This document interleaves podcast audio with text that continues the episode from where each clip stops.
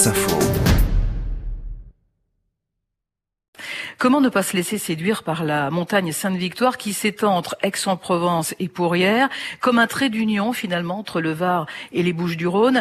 La Sainte-Victoire, c'est le paradis des randonneurs, Julien Marquis, mais aussi le modèle préféré de Cézanne qui l'a immortalisé sur 80 toiles environ. Il faut dire que la lumière est exceptionnelle là-bas. C'est un lieu magique, Catherine, euh, pour sa lumière, euh, mais aussi euh, pour ses origines. C'est vraiment un, lieu de légende. On dit que ce serait ici se serait produit la, la bataille entre les Cimbres et les Teutons euh, en 102 avant Jésus-Christ, gagnée par Marius.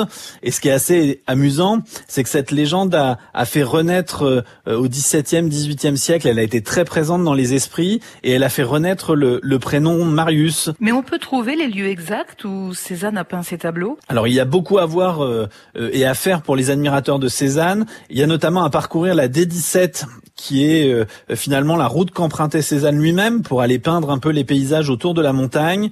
Et, et après, je sais aussi que l'Office du tourisme euh, propose des randonnées thématiques euh, qui vous permettent vraiment de parcourir les lieux où Cézanne a, a posé ses, son matériel. Je disais que la, la Sainte-Victoire était le paradis des randonneurs.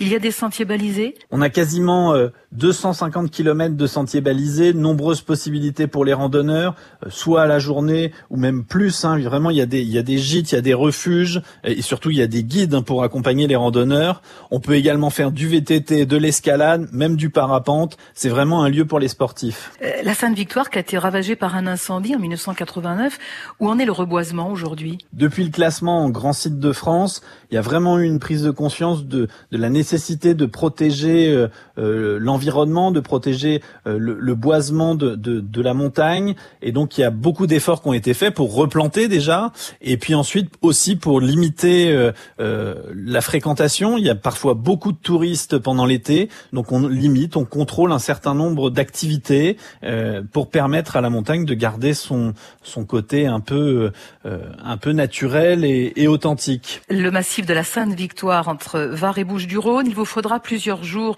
euh, pour découvrir cette région magnifique et très variée entre mer et montagne. On se retrouve demain, Julien Marquis, pour une nouvelle balade sur les routes d'un été en France.